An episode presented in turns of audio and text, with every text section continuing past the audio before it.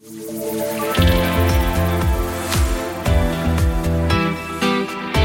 ist HR1 Talk mit Marion Kucheni. Sie ist die Frau, die uns Wissenschaft erklärt und sie macht das so, dass wir es alle verstehen können. Auf ihrem Online-Wissenschaftskanal MyLab, in ihrer Sendung MyThinkX, in ihren Büchern, in Talkshows und aktuell auch in zwei Extra-Ausgaben der ZDF-Reihe Terra X mit dem Titel My Brain, Reise ins Gehirn. Teil 1 ist schon abrufbar in der ZDF-Mediathek. Teil 2 können wir uns heute Abend im Fernsehen anschauen. Aber jetzt ist sie erstmal zu Gast hier bei uns. My Nguyen Kim, herzlich willkommen. Ja, danke für die Einladung. Inzwischen sind Sie ja mehr so im Bereich Wissenschaft, Journalismus, äh, von Hause aus aber promovierte Chemikerin. Jetzt ist ja das Bild, das man ähm, beim Stichwort Chemiker so im Kopf hat, also eher so der weltfremde Nerd im weißen Kittel, vielleicht auch noch mit der dicken Hornbrille. frisch explodiert. Ich bediene jetzt alle Klischees. Ist da wirklich was dran oder nicht? Ich glaube, hinter jedem Klischee steckt vielleicht eine Fünkchen Wahrheit. Insofern, ähm, ich möchte es mal positiv framen, dass wir Nerds oder auch wenn man sich mit Naturwissenschaften beschäftigt, weiß ich nicht, wenn man sich dann mit dem Urknall oder sowas beschäftigt, dann ist es vielleicht naheliegend, dass man sich nicht so sehr darum schert, was jetzt der neueste Modetrend oder so ist. Aber natürlich sehen wir nicht alle so aus wie bei The Big Bang Theory. Nee, das kann ich sowieso bestätigen. Also absolut nicht. Auch jetzt nicht im weißen Kittel. Woran merken Sie denn so dieses bisschen Nerdige an sich? Also dieses, das klingt jetzt so negativ. Also ich meine nee, so nee, dieses... Ich, für mich ist das, das ja völlig Positives. Ah. Also für mich ist ein Nerd sein ja eine grenzwertig obsessive Leidenschaft oder ein Interesse für Dinge, die vielleicht jetzt nicht so unter Mainstream-Interesse fallen. Und ich finde, es ist eine schöne Eigenschaft, wenn man sich begeistern kann für irgendwas. Und es gibt ja auch Leute, die sind Filmnerds. Man kann auch Musiknerds sein. Ne? Es muss ja nicht unbedingt Chemie sein. Und dass äh, Mighty Nguyen Kim sich durchaus auch noch für ganz andere Dinge interessiert, darüber reden wir gleich und noch über vieles andere mehr. Und ich freue mich drauf. Ja. Geboren ist sie in Heppenheim in Südhessen und aufgewachsen ein paar Kilometer weiter, knapp über der Landesgrenze im baden-württembergischen Hemsbach. Mai Thi Nguyen Kim, Wissenschaftsjournalistin und Moderatorin, heute zu Gast hier im HR1 Talk. Ihre Eltern stammen aus Vietnam. Welche Rolle hat das eigentlich in Ihrem Familienleben gespielt? Schwer zu sagen. Ich habe erst, als ich äh, jetzt schon lange erwachsen war, festgestellt im Nachhinein, dass meine Eltern eher untraditionelle Vietnamesen sind. Aber natürlich bin ich sehr geprägt von meinen Eltern, klar. Ich bin aber in Hemsbach aufgewachsen als, naja, mein Bruder und ich, wir zwei. Also ich habe noch einen Bruder und wir beide waren die einzigen ja, Asiaten an unserer Schule. Und ja. wir waren auch gefühlt die einzige asiatische Familie in Hemsbach. Und das ist nicht nur schlecht, also das, ich fand es eigentlich ganz angenehm, weil ich glaube, da gibt's weniger Klischeefallen. Es gibt ja dann gar keine Schublade, irgendwie die Schublade Vietnamesen, in die man mit reingesteckt wird, sondern wir waren, wir vier, also meine Eltern, mein Bruder und ich, waren die Schublade. Und deswegen habe ich teilweise auch selbst gar nicht wirklich sagen können, was ist jetzt eigentlich typisch vietnamesisch und was ist einfach nur typisch unsere Familie. Hm. Aber woran haben Sie oder haben Sie das überhaupt gemerkt, dass Sie halt eben nicht die Lena und nicht die Sophie waren, sondern die Maiti? Naja, als Kind merkt man das natürlich an ganz ganz oberflächlichen Sachen. Also ich habe schon früh gemerkt, dass ich anders aussehe und wollte früher immer blonde Haare haben. Ich fand meinen Namen nicht so toll, obwohl ich den inzwischen sehr schön finde. Also ich Mai, auch. Mai oder auch Mai T, mein voller Vorname sind ja beides tolle Namen. Mhm. Haben meine Eltern gut ausgesucht. Ich wollte immer einen deutschen Namen haben. Und dann später, naja, zum Beispiel, meine Eltern waren haben, denen waren zum Beispiel immer, für die war klar, Bildung ist ein unglaubliches Privileg. Ne, das war, ähm, ich weiß gar nicht, wie es inzwischen ist, aber zumindest zu der Zeit meiner Eltern gab es in Vietnam keine Schulpflicht. Das musste man sich quasi auch leisten können. Und ich war ja sehr gerne in der Schule, habe sehr gerne gelernt und ich habe das immer als ein wahnsinniges Glück empfunden. Und während die anderen so über Hausaufgaben gemault haben, habe ich immer so getan, als fände ich das auch ganz schlimm. Also aber in Wirklichkeit. Toll, Hausaufgaben. war, ich, war ich zumindest schon auch dankbar, ja. Und das habe ich schon durch meine Eltern äh, vermittelt bekommen. Was für einen Bezug haben Sie heute zu Vietnam? Ich glaube, weniger als manche meiner Freunde, die jetzt auch zuletzt auch da waren. Ich war bisher einmal dort, als ich zwölf war. Das ist schon Ewigkeiten her. Und meine Eltern waren zwar regelmäßig dort, um ihre Familie zu besuchen, die sind aber nach und nach eigentlich so gut wie fast alle ausgewandert. Die meisten in die USA und insofern sind sie selbst auch nicht mehr so oft da. Und ich habe, ja, das ist noch mein großer Traum für mich und jetzt meine neue Familie, dass wir da irgendwann nochmal, ja, vier Wochen oder so. Ach so, ich dachte, ich dachte komplett übersiedeln. Nein, das nicht. Nee, aber äh, das mal kennenlernen. Also viele meiner Freunde waren da schon in den letzten zumindest fünf bis zehn Jahren. Das Land hat sich äh, ja auch offenbar wahnsinnig verändert. Und ich habe das Gefühl, ich weiß erschreckend wenig darüber. Ja. Und warum der Weg Mai Thi Nguyen Kim ausgerechnet in die Chemie geführt hat, aus Hemsbach heraus, darüber reden wir gleich im HR1 Talk. HR1 Talk. Mehr Mädchen in die MINT-Fächer. Das ist schon seit Jahren ein großes Thema. Mai Thi Nguyen Kim musste man das nicht zweimal sagen. Sie hat dieses Fach studiert an der Uni Mainz und in den USA und hat darin 2017 auch ihren Doktor gemacht. Mochten Sie eigentlich Chemie schon in der Schule? Ich mochte MINT-Fächer generell. Ja, Mathe fand ich ganz toll und ja, Physik, Chemie, Bio damals nicht so sehr. Warum? hm. Lehrer oder Lehrerin. Ja, vielleicht auch Schu also irgendwie in meiner Erinnerung haben wir in Bio ständig Umkippen eines Gewässers gelernt. Aber immerhin, das dann ausführlich. Ja. Und das fand ich irgendwie nicht so spannend. Und interessanterweise habe ich mich völlig unvorhersehbar während des Studiums total in die Bio-Richtung entwickelt. Oh. Obwohl ich am Anfang so zwischen Physik und Chemie stand und da noch unsicher war. Mhm. Genau. Sie stehen da ja auch in der Familientradition. Also der Papa war Chemiker, mhm. hat bei BASF gearbeitet, Ihr Bruder ist Chemiker. Kann man da eigentlich gar nicht anders als Chemie studieren? Mhm. Oder wäre auch was anderes möglich gewesen? Also ich wollte eigentlich genau deswegen kein Chemie studieren. Ich wollte ja unbedingt mein eigenes Ding machen. Also ich war jetzt nicht so, dass Chemie meine Nummer eins Liebe war. Ich habe mich für viele Sachen interessiert und habe sehr darunter gelitten, mich irgendwann für eine Sache entscheiden zu müssen. Mhm. Und habe dann zunächst für mich beschlossen, ich glaube, es müssen Naturwissenschaften sein, weil, das ist jetzt eigentlich traurig, aber wahr, wenn man nicht Naturwissenschaften studiert, dann macht man ja hat man gar keine Berührungspunkte mehr damit. Das ist wahr. Naja. Deswegen bin ich so froh, dass das, was ich jetzt mache, dazu beiträgt, dass Menschen das nicht studieren müssen, sondern sich auch in ihrer Freizeit damit befassen können. Ja, aber das war damals meine erste Entscheidung und dann hatte ich, ich hatte Physik-Leistungskurs und fand das toll. Aber Chemie, ja, das ist schon so ein bisschen in unserer Familien-DNA. Mein Papa ist zum Beispiel ein ganz hervorragender Koch und hat das dann auch immer so chemisch erklärt. Für mich war Chemie ja, total alltagsnah, hatte so. zum Beispiel total viel mit Essen zu tun. Das ist ja für manche genau das Gegenteil davon, ne? Also so künstlich. Ach so, also wie der, wie der Hefeteig dann aufgeht, das konnten Sie ja, damals schon 1a genau. erklären, ja? So. Ja. Mhm. Ja, schön.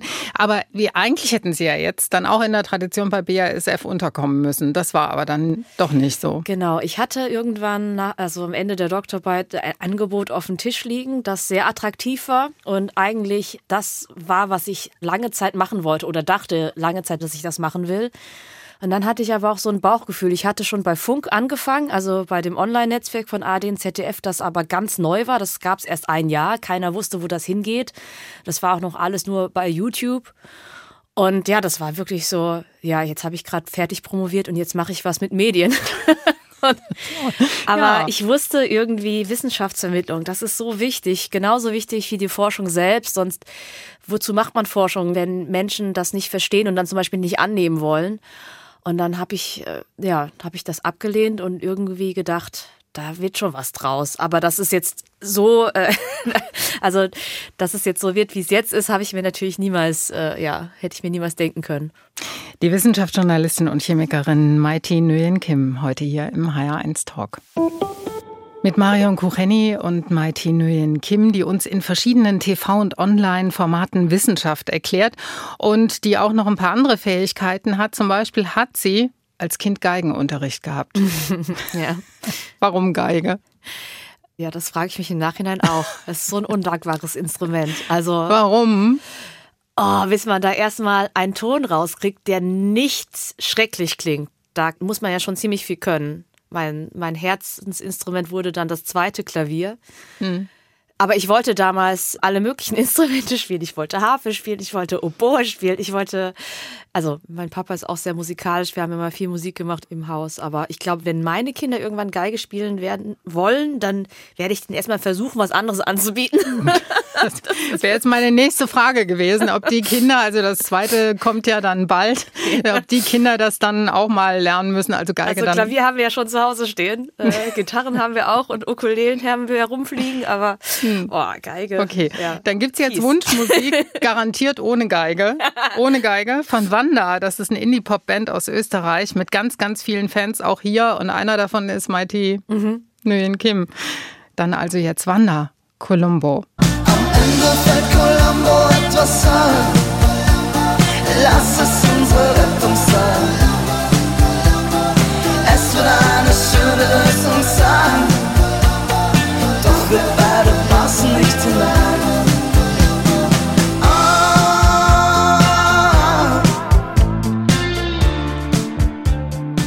Was nutzt wissenschaftliche Forschung, wenn die Leute gar nichts darüber wissen? Das ist eine Frage, die Maiti Nguyen Kim für sich damit beantwortet hat, dass sie einen eigenen YouTube-Kanal erstellt hat, auf dem sie Wissenschaft erklärt. Was passiert, wenn Astronauten rülpsen? Das war das Thema ihres ersten YouTube-Erklärvideos aus dem Jahr 2016. Frau Nguyen Kim, was passiert denn dann? Die Wahrscheinlichkeit ist hoch, dass man direkt kotzen muss. Oh, ja, ähm, ehrlich? Ja, wegen der fehlenden Schwerkraft. Also jetzt ist ja so, dass die Luft nach oben, also die leichte Luft nach oben steigt wegen der Schwerkraft und dann wenn man eben Luft sonst im Bauch hat, ohne Schwerkraft, ohne gerichtete und dann die irgendwie rauskommt, kann da natürlich noch einiges mit rauskommen. Hm. Ja. Wie haben Sie eigentlich damals Ihre Themen mal ausgesucht? Ja, das ist ein gutes Beispiel mit den Astronauten. Also damals dachte ich, das muss irgendwas Witziges sein, was man sich auf der nächsten WG-Party oder so erzählen kann. Das kann man aber definitiv. Kann man. aber ich glaube, ich habe damals einfach auch das Publikum oder auch ein Laienpublikum unterschätzt. Liegt natürlich auch an meiner persönlichen Erfahrung als Chemikerin. Wenn man als Chemikerin durchs Leben geht, dann wollen viele schon nicht unbedingt so wissen oder das ist schon total der Upturn, wenn man überhaupt sagt, dass man Chemikerin ist. Und deswegen dachte ich so, ja, bloß, es muss immer irgendwas Kurzes sein, was Lustiges. Und ähm, ja, wenn es dann zu sehr in die Statistik oder Methodik oder so geht, dann verliert man die Leute.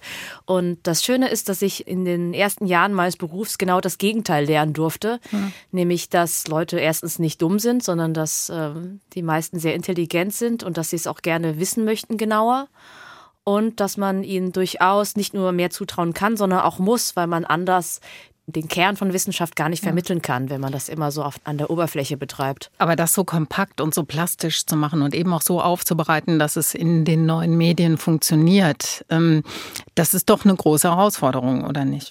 Auf jeden Fall. Ja, eine große Herausforderung täglich, ähm, auch schon am Anfang gewesen. Natürlich auch bei dem Astronautenvideo. Ich weiß noch, damals haben viele äh, mich gefragt, mal, jetzt so nach der Doktorarbeit, fühlst du dich nicht unterfordert, wenn du solche Themen machst? Ja, nee, im Gegenteil. Also da halte ich es gerne mit Einstein. Der hat, äh, ich weiß nicht, ob ich ihn jetzt wörtlich zitieren kann, aber gesagt, wenn du es nicht einfach erklären kannst, hast du es nicht gut genug verstanden. Und ich glaube, da ist schon viel Wahres dran. Ja, da ist viel, viel Wahres dran. Inzwischen hat ja der Kanal MyLab mehr als 1,5 Millionen Abonnenten. Und sie erklären ja nicht nur im Internet, sondern auch im Fernsehen und überall sonst in der Medienwelt. Wie kommt das eigentlich in der Wissenschaftswelt an? Finden die das gut oder sagen die, wow, ähm, das ist, setzt uns jetzt aber auch unter Druck, da irgendwie nachziehen zu müssen? Mm, ich glaube, da passiert gerade so eine Art Generationenwechsel innerhalb der Wissenschaft. Ich glaube, jetzt die Generation von den älteren Professoren, da ist auch oft noch die Einstellung verbreitet, dass man Wissenschaft überhaupt nicht irgendwie allgemein verständlich erklären kann. Ich finde das Quatsch. Ich finde, das ist auch so ein bisschen eine Arroganz, die da mitschwingt im Sinne von, ah ja, ich mache, was ich mache, ist so kompliziert, das kann das gemeine Volk ja gar nicht verstehen.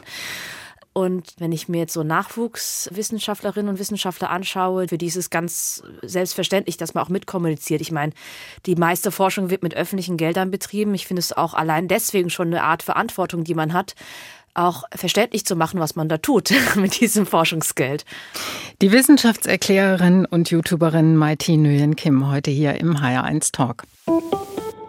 Der HR1 Talk heute mit der Wissenschaftsjournalistin und Moderatorin Maiti Nguyen Kim und mit einer Überraschung in Gestalt eines besonderen Gastes, der jetzt am Telefon ist und von dem ich gespannt bin, wie schnell Sie ihn erkennen. Lieber Gast, bitte noch nicht den Namen verraten. Ich sage einfach guten Tag. Hallo, lieber Ü-Gast. Hallo. Hallo. Ah. Guten Morgen. Hallo. Okay, Sie wissen schon oder noch nicht? Ja, ich, Brauchen wir noch einen Satz? ja. Okay, lieber Ügast, wir brauchen noch ein Sätzchen.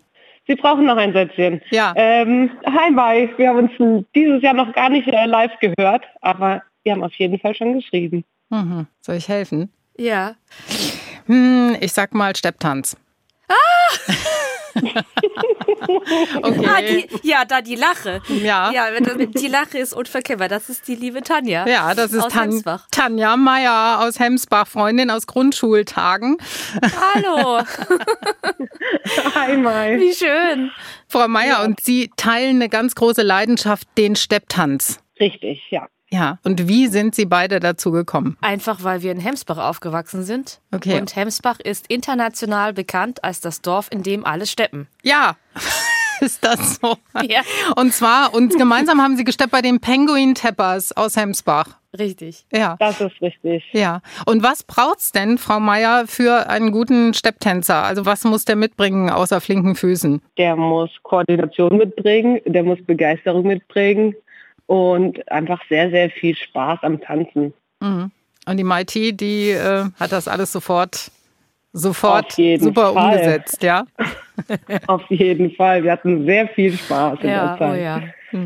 Und dann ist was ganz Tolles passiert. Also in dem Dorf oder in dem Ort, in dem alle steppen, da gab es einen ersten Weltmeistertitel. Den haben Sie 2009 gewonnen im Formationsstepptanz. Wie war das? Ja, das war der Oberknaller. Also ich glaube, die Penguin Tappers haben inzwischen ein paar Weltmeistertitel, aber äh, Tanja und ich waren damals die ersten, die in der sogenannten Königsklasse, also der Erwachsenenformation, den gewinnen durften. Es ist unglaublich. Das ist bis jetzt eine der besten Sachen, die mir hier passiert ist. Oder wie es bei dir, Tanja? Ja, auf jeden Fall. Es war sehr unrealistisch Mhm. zu dem Zeitpunkt, als es passiert ist. Ja, warum? Ähm, Das war zum ersten Mal, dass Deutschland gewonnen hatte. Ne? Wir haben zum Genau. ersten Mal für Deutschland den Titel geholt. Ich weiß noch, es gibt Fotos von mir, wo ich komplett aussehe wie ein Panda-Bär, weil ich so viele Freudentränen vergossen habe, dass meine ganze Schminke verlaufen ist. ja. Und wir ein Verein sind, wir uns ähm, Genau, wir auch sind so ein gegenseitig kleiner. gecoacht haben. Wir sind noch nicht mal in der Tanzschule. Guck, wir sagen immer noch wir, weil wir identifizieren uns noch sehr damit.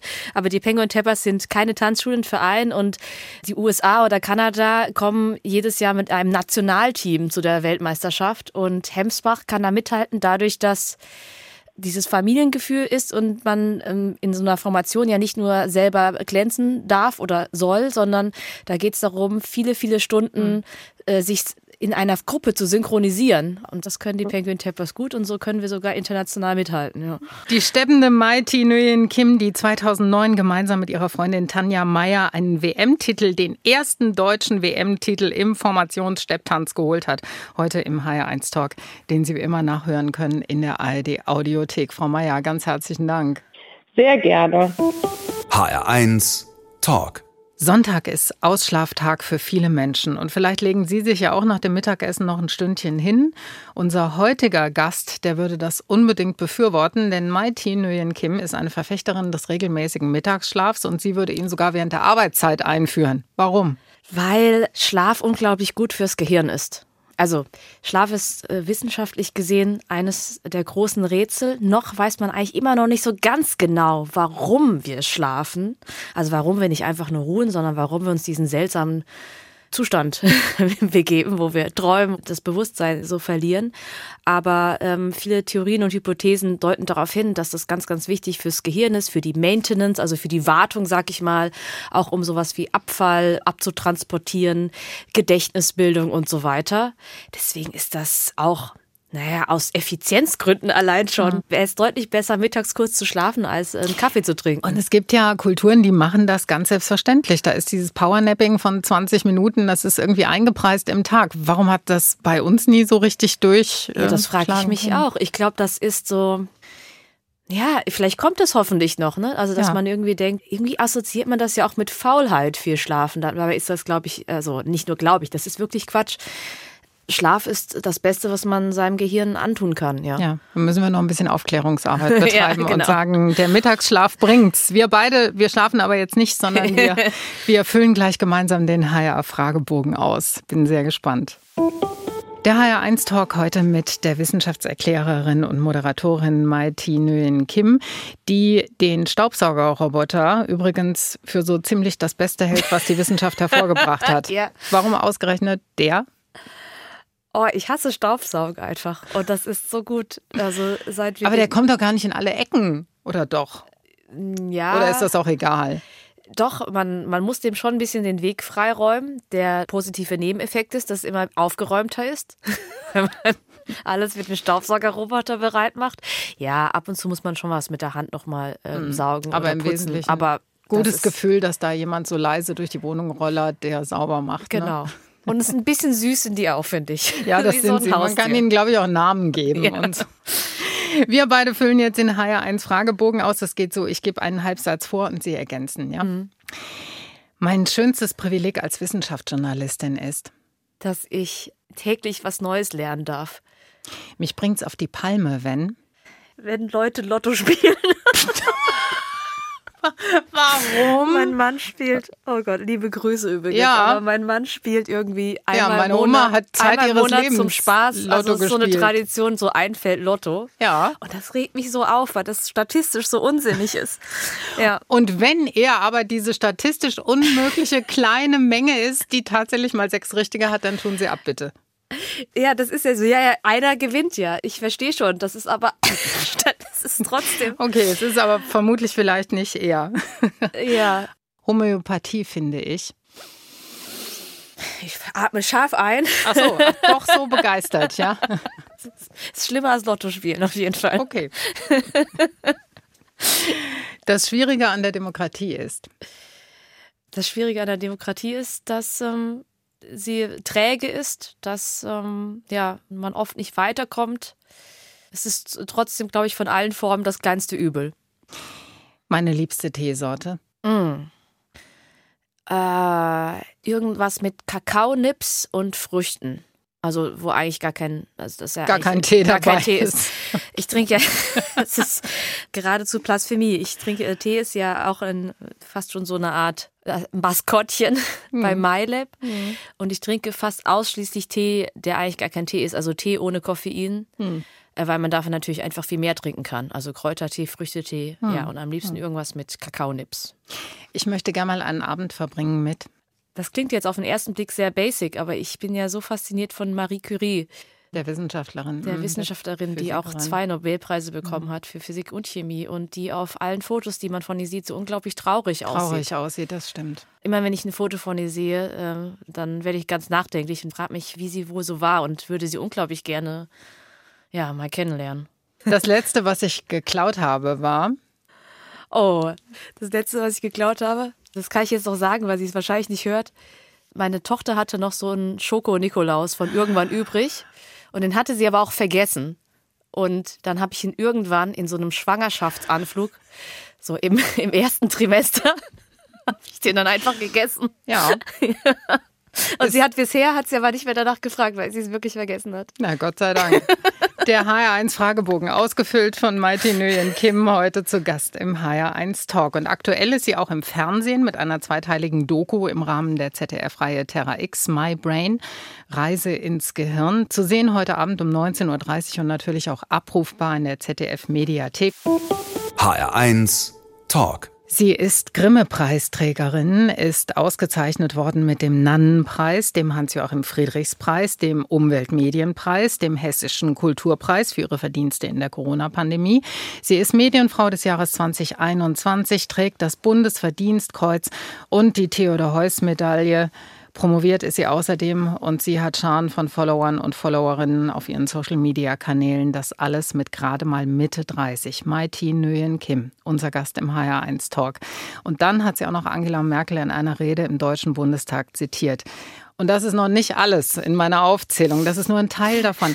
Muss man da nicht ein bisschen aufpassen, dass man auf dem Teppich bleibt? Ja, ich bin selber, stehe immer so ein bisschen neben mir, wenn dann so eine Liste vorgelesen wird, weil das meiste davon in den letzten drei Jahren passiert ist, also seit 2020 und das ohnehin ja, in vielerlei Hinsicht so eine verrückte Zeit war. Es war natürlich Pandemie und dadurch hatte ich natürlich beruflich sehr viel zu tun. Da habe ich schönerweise sehr viel Anerkennung dafür bekommen. Aber gleichzeitig, ja, habe ich die Pandemie natürlich auch miterlebt und ich bin dann Mutter geworden, auch 2020.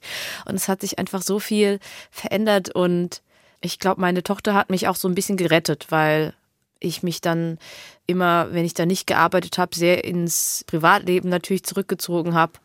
Am Anfang waren es auch sowas wie, ja, einfach nur Stillpausen, wo ich dann runterkommen konnte. Und jetzt ist sie ja drei und ja, sobald das sie. Das erdet einen, ja. Total auch. Mhm. Und die Dinge, die sie beschäftigen und über die sie sich freut, das sind halt, ja, so alltägliche Sachen, die und gleichzeitig so schön. Und ähm, ja, das ist einfach meine Rettung, dass mhm. ich äh, mir gar nicht so viel Mühe geben muss oder extra ja mich versuchen muss zu erden, sondern das machen Kinder ganz automatisch. Ganz ja. Jetzt hat man den Eindruck bei Ihnen, wenn man sich das so von außen anguckt, da geht es immer nur steil bergauf mit der Karriere, alles läuft wie am Schnürchen. Gibt es eigentlich auch mal Sachen, die nicht laufen? Also ganz grundsätzlich, gibt es auch mal Rückschläge und Niederlagen und was, wo Sie sagen, wow, da habe ich jetzt ein bisschen dran zu knabbern oder sind Sie davon glücklicherweise verschont? Ah, ja, sicherlich nichts Größeres. Ja, also ich, ich finde schon, dass ich unglaublich viel Glück hatte im Leben und auch habe. Ich arbeite natürlich auch hart. Das ist wahrscheinlich meistens immer so eine Kombination. Hm. Und ich habe schon äh, 2018, also als wir dann, ich weiß noch, als wir für MyLab den ersten Grimme Online Award bekommen haben, das werde ich nie vergessen. Und dann habe ich äh, zu Melanie gesagt, also meiner Partnerin von MyLab, komm, wir hören auf. Ab jetzt geht's nur noch bergab. Mehr geht nicht. Genau. Ab jetzt kann es nur noch bergab gehen. Und mir ist aber auch bewusst, dass ähm, das ist ja auf eine seltsame Art und Weise gehören ja, glaube ich, Wissenschaftsjournalisten zu einer Art Gewinnern der Pandemie, insofern, dass wir sehr viel zu tun hatten, natürlich auch irgendwie viel, also es war stressig und vielleicht auch ein bisschen zu viel Aufmerksamkeit manchmal, aber letztendlich ist es ja das, was man haben möchte, wenn man Wissenschaft vermittelt. Da möchte man, dass möglichst viele Leute zuhören. Und mir ist schon bewusst, dass jetzt so ein, ich nenne es jetzt mal Jahrhundertereignis wie eine globale Pandemie diesen Ausmaßes, dass wir jetzt das große Pech hatten, das wir in unserem, zu unseren Lebzeiten erlebt haben.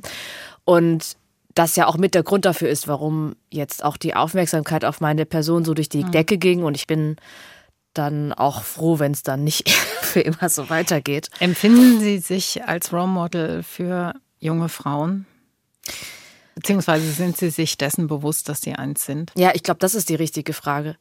Ich bin mir dessen schon bewusst. Ich glaube, jeder, der irgendwie in der Öffentlichkeit steht, hat, ob man es will oder nicht, man hat eben eine Vorbildfunktion. Ich kann das sehr gut nachvollziehen, wenn gerade auch so junge Influencer oder so dann sagen, das wird mir zu viel. Ich möchte ja doch gar kein Role Model sein und äh, ne, also das wollte ich auch nie und das verstehe ich sogar, aber man kann es sich eigentlich nicht so wirklich aussuchen. Ja. Die Wissenschaftsjournalistin und reichweitenstarke Social-Media-Frau Mai-Thi Nguyen Kim und über die Schattenseiten dieser medialen Präsenz, die sie ja hat, sprechen wir gleich auch noch im HR1 Talk. Mit Marion Kucheni und Maiti Nguyen Kim, die vor ihrer Karriere als Wissenschaftsjournalistin in der Forschung tätig gewesen ist.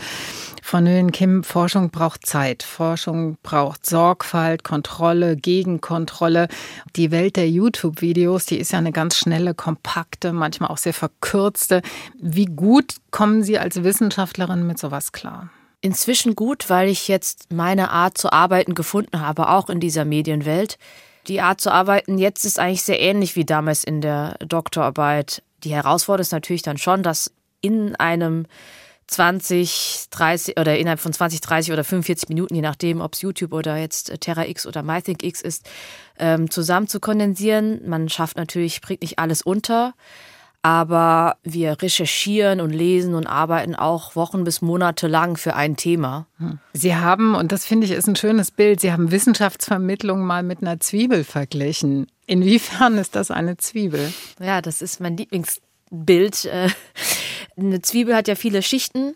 Und wenn man sich Wissenschaftsvermittlung irgendwie eine Zwiebel vorstellt, dann ist ganz im tiefsten Innern der Zwiebel fände man zum Beispiel die originalwissenschaftliche Veröffentlichung. Also so wie Wissenschaft in Fachkreisen vermittelt wird, niedergeschrieben wird. Da stimmt jedes Detail, ist aber nur für ganz, ganz wenige Menschen überhaupt zugänglich. Und dann ganz außen auf der Zwiebel zum Beispiel hätten wir Wissenschaft auf TikTok, die natürlich zwangsläufig sehr oberflächlich ist, aber gleichzeitig sehr viele Menschen erreicht. Und deswegen finde ich, dass jede Schicht der Zwiebel ihre Berechtigung hat. zumal ja niemand von außen nach innen in die Zwiebel springen kann. Auch jemand wie ich, ich habe mich ja selbst quasi durch Studium und Doktorarbeit ins Von Innere der Zwiebel reingearbeitet. Und natürlich ist das Ziel immer, die Menschen in die Zwiebel zu ziehen, aber man muss sie auch irgendwo abholen. Deswegen finde ich es auch völlig okay, wenn jemand ja, so einen kleinen Tagesvlog auf TikTok teilt, wie es so ist, im Labor zu arbeiten, auch wenn ich dabei jetzt nicht viel Basics oder nicht viel Details vermitteln Aber man kann. bekommt einen Bezug dazu. man kriegt einen Bezug und dann geht man vielleicht im nächsten Schritt einen Schritt weiter in die Zwiebel. Jetzt gibt's keine Zwiebeln, sondern Wunschmusik aus dem Jahr 1965. Das finde ich cool, dass Sie sowas mögen. Von den Beatles, In My Life vom Album Rubber Soul. I know I'll often stop and think about them.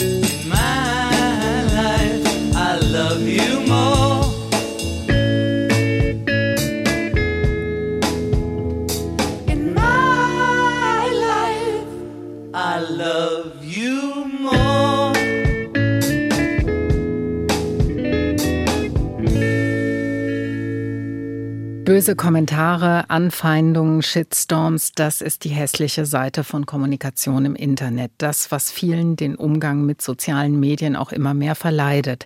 Während der Pandemie haben das vor allem auch diejenigen zu spüren bekommen, die doch eigentlich mit wissenschaftlichen Fakten zur Aufklärung beitragen wollten. Virologen wie Christian Drosten zum Beispiel. Auch Maiti Nguyen Kim hat sich als Wissenschaftsjournalistin in den vergangenen drei Jahren öffentlich mit an dieser Debatte beteiligt. Corona geht gerade erst los. Das war 2020 das erfolgreichste YouTube-Video in Deutschland mit rund sechs Millionen Abrufen. Frau Nguyen Kim, damals war die Unsicherheit ja noch groß. Es gab keinen Impfstoff, es gab keine Erfahrung im Umgang mit der Pandemie. Dafür gab es aber ziemlich aufgeregte Debatten. Und es gab eine sich formierende Bewegung, die wir dann später als Querdenker bezeichnet haben. Und es gab viel, viel Hass im Netz. Viel Hass. Wie gehen Sie mit dem Hass um, wenn er Ihnen begegnet? Also ich muss das immer auf zwei Ebenen beantworten. Also ich persönlich gehe gut damit um, weil ich da sehr gut aufgestellt bin. Also einerseits bin ich ja ja, vielleicht als Person der Öffentlichkeit da auch grundsätzlich mehr im Fokus. Es ist trotzdem für mich viel einfacher, damit umzugehen, als zum Beispiel, ja, weiß ich nicht, für Sandra Zizek, die selbst Virologin ist und ähm, das überhaupt nicht ihr Job ist, ne? sich, also die das quasi aus Verantwortungsbewusstsein auch immer wieder in die Öffentlichkeit gegangen ist, aber die natürlich einen ganz anderen Job hat. Und ich habe nicht nur dann sowieso meine eigene Reichweite, auf die ich mich konzentrieren kann, sondern ich habe natürlich auch das Privileg, ein Team um mich herum zu haben, die das von mir abschirmen und so weiter. Ich habe da recht professionelle Strukturen um mich herum, sodass ich persönlich sehr gut damit umgehen kann. Aber können Sie das wirklich so alles wegblenden? Ich, also hält das ja. Team alles, filtert das Team alles so von Ihnen weg? Ich denke, das ist auch von Person zu Person unterschiedlich. Ich selbst bin einfach ganz gut darin, mich nicht damit zu beschäftigen. Ich bin auch jemand, der nicht am Handy hängt, wenn ich jetzt gerade nicht arbeiten muss. Und ja, ich beschäftige mich einfach. Das ist generell nicht so sehr mit mir. Das liegt aber auch an der Wissenschaft. Also ich finde, Wissenschaft ist immer noch ein sehr dankbares Feld, weil es mich ehrlich gesagt auch nicht so interessiert, was Leute dann sagen. Für mich ist einfach wichtig, dass ich besten Wissens und Gewissens gearbeitet habe. Wenn ich weiß, wir haben sorgfältig gearbeitet, klar, Fehler können passieren, aber dann weiß ich auch, das sind Fehler, die könnten jedem passieren. Wenn jetzt jemand eine andere Meinung hat zu diesen Fakten, dann interessiert mich das tatsächlich auch nicht so sehr. Und ich weiß auch, wenn mich jemand wüst beschimpft, dass die Person eigentlich ja nicht mit mir persönlich ein Problem hat, die kennt mich ja gar nicht, sondern die hat Probleme mit der Wissenschaft, die ich vermittle. Und ähm, diese Trennung zwischen quasi Persona und Person, die finde ich bei Wissenschaft noch verhältnismäßig einfach zu machen. Also da haben, glaube ich, viele andere, die in anderen Bereichen der Öffentlichkeit sind, einen schwereren Job. Aber so gut ich persönlich damit klarkomme, finde ich es natürlich sehr, ja, das ist sehr erschreckend und dass dieser Hass etwas ist, mit dem man sich auseinandersetzen muss. Und gerade viele Frauen, die in der Öffentlichkeit sind und die vielleicht jetzt nicht jetzt ähm, was Wissenschaftliches machen, sondern sich über zu Politik äußern oder zu Feminismus, das ist nochmal eine ganz andere Hausnummer. Und es ist ein ganz, ganz großes Problem für eine Demokratie. Und ähm, wenn es ganz tragisch kommt, dann läuft das so wie bei der österreichischen Ärztin Lisa Maria Kellermeier. Die hat diesen Druck nicht standgehalten, hat sich das Leben genommen. Also das war jemand, der mit dem Hass und den Drohungen überhaupt gar nicht mehr zurechtgekommen ist, sich auch hilflos gefühlt hat. Wie können wir dafür sorgen, dass Kommunikation im Netz nicht so aus den Fugen gerät? Wie kann auch Wissenschaft dazu beitragen? Ich glaube, das ist in dem Fall kein wissenschaftliches Thema, sondern ja, es Man sagt ja immer, das ist so ein geflügeltes Wort, das Internet äh, ist kein rechtsfreier Raum, aber in der Praxis ist er das leider oft. Irgendwie muss man Rahmenbedingungen schaffen, in denen man eben zum Beispiel wie Lisa Maria Kellermeier über Impfungen aufklären kann, ohne eben Morddrogen zu bekommen. Es kann nicht sein, dass das Internet nur für diejenigen da ist, die eine besonders dicke Haut haben, denen es egal ist, was andere denken, Ne, also, sondern es muss gerade für auch die leisen Stimmen ein Raum extra eröffnet werden und geschaffen werden, wo man geschützt ist. Weil es kann halt nicht sein, dass man ja entweder eine super dicke Haut hat oder wie ich dann ein großes professionelles Team braucht. Das kann nicht die Lösung sein. Mighty Nguyen Kim, Wissenschaftsjournalistin mit einer großen Social-Media-Reichweite, heute unser Gast hier im HR1 Talk. MyLab und MyThinkX, so heißen ihre Formate im Netz und im Fernsehen, in denen sie Wissenschaft erklärt. Und ihr aktuelles Projekt, das trägt den Titel My Brain, die Reise ins Gehirn. Eine zweiteilige Doku in der Reihe Terra X, Mighty Nguyen Kim. Was erleben wir auf dieser Reise? Also ich liebe es ja sowieso übers Gehirn nachzudenken. Das ist ja komplett Meta, weil in dem Moment denkt ja das Gehirn über sich selbst nach. das ist ein spannender Gedanke, so habe ich das noch nie ja. gesehen. Und alles, was wir erleben, was wir wahrnehmen, ist ja ein Output unseres Gehirns. Und ja, wenn ich jetzt, sagen wir, wenn ich jetzt was sehe, wir sehen uns jetzt in die Augen, also das heißt, physikalisch treffen jetzt ja, Lichtwellen in meine Netzhaut und treffen dort auf Rezeptoren. Das alles kann man noch physikalisch messen. Dann geht es aber ins Gehirn. Das ist wie so eine Blackbox. Da wird irgendwas wie so ein Computer und der gibt mir einen Output. Und dann, ja, dann sehe ich sie. Sie haben jetzt zum Beispiel was Grünes an. Ja. Und äh, es gibt aber keine Möglichkeit, dass wir beide uns darüber verständigen können, ob wir beide dasselbe Grün sehen. Das stimmt. Oder ob, stimmt. ob mein Grün vielleicht in Wirklichkeit aussieht wie ihr Blau. Das ist ja das Verrückte irgendwie am Gehirn. Ja. Und einer der Experten, mit dem wir gesprochen haben für MyBrain, hat gesagt, der Wissensstand über das Gehirn ist vergleichbar mit dem Wissensstand über das Weltall, als die ersten Astronomen mit den Ferngläsern in den Himmel sahen. Also so mhm. wenig wissen wir noch. Also es ist mhm. wahnsinnig faszinierend. Sie haben sich für dieses Projekt auch selbst ins Gehirn gucken lassen. Wie war das? ja, ich lag in diversen Röhren ja, das war spannend. Also letztendlich ist da jetzt auch nichts Bemerkenswertes rausgekommen. Also mein Gehirn ist einfach so wie jedes andere auch. Aber es ist trotzdem ähm, total verrückt zu sehen, dass man alles, was man immer wahrnimmt, auf diese kleine Masse da oben reduzieren kann. Also alles kommt da aus diesem Kopf raus, aus diesem kleinen Organ. Und das dann nochmal so abgebildet zu sehen, ist wirklich verrückt, auch auf dieser Metaebene. Und äh, wir haben halt eine Folge, geht um Sinneswahrnehmung im weitesten Sinne. Und die zweite Folge geht um Schlaf. Also, Richtig. Und die läuft, das sage ich gleich nochmal, Teil 2 läuft heute Abend, Schlaf und Traum im ZDF. Natürlich gibt es die Folgen aber auch in der ZDF-Mediathek zu sehen. Was sind die nächsten Projekte? Ja, nächstes Projekt ist erstmal Kind Nummer zwei. Ja, toi, toi, toi. Ja, alles Gute dafür auf jeden genau. Fall. Genau, und ja. dann, ähm, also ich habe aber schon einiges geplant, auch für nach der Babyphase. Also es, es geht, geht auf jeden Fall weiter. Geht weiter. Ja. Jetzt eine ganz, ganz große Abschlussfrage, wenn ich schon mal die Wissenschaftserklärerin hier habe. Äh, wir haben so viele unfassbare Herausforderungen im Moment in unserer Gesellschaft. Wir haben den Klimawandel, wir haben die Energiekrise, wir haben alles Mögliche. Kann Wissenschaft die Welt retten? Äh, sie kann, wenn man sie lässt. Ich möchte das Beispiel Klimakrise nehmen, weil man kann die Klimakrise total optimistisch sehen, wenn man sie nur in Anführungsstrichen wissenschaftlich betrachtet, weil wir, was jetzt Technologien und so betrifft, wirklich ganz vielversprechende Sachen haben und auch was überhaupt an Lösungen. Das Schwierigste ist, obwohl wir alle Lösungen eigentlich auf dem Tisch haben und wir können es schaffen, also wirklich, wir können es schaffen, ist äh, die Politik, vor allem bei diesem globalen Klimawandel, dann alle an einen Tisch zu bekommen. Und das ist das Komplizierte. Und ja, deswegen Wissenschaft kann absolut die Welt retten, aber alleine kann sie es nie. Ja.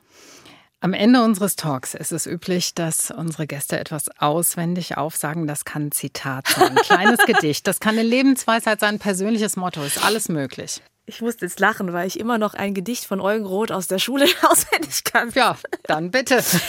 äh, Glaube ich zumindest. Okay, mal gucken. Ähm, ich habe schon lange nicht mehr, aber ich meine es, ich hab's noch. Eugen Roth, die Stubenfliege. Ein Mensch, von einem wilden Brummer, gekitzelt aus dem Mittagsschlummer, kriegt auf das Mistvieh eine Wut, doch er bedenkt, der Mensch ist gut, dass dieses Tier an sich nicht schuldig, und darum fängt er es geduldig, wie frechs auch zwischen seiner Nase hintaumelt und im Fensterglase, Den unerwünschten Zimmergast lässt er ins Freie, zärtlich fast und ist von Herzen überzeugt, dass Gott, der doch die Welt beäugt, für gute Tat ihm dankbar sei.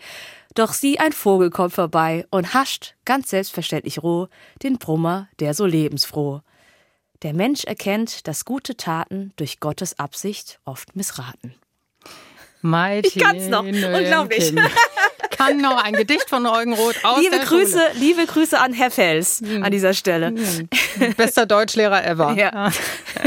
Mighty Nguyen Kim, ganz herzlichen Dank. Und unseren HR1 Talk können Sie natürlich wie immer nochmal nachhören als Podcast zu finden auf hr1.de.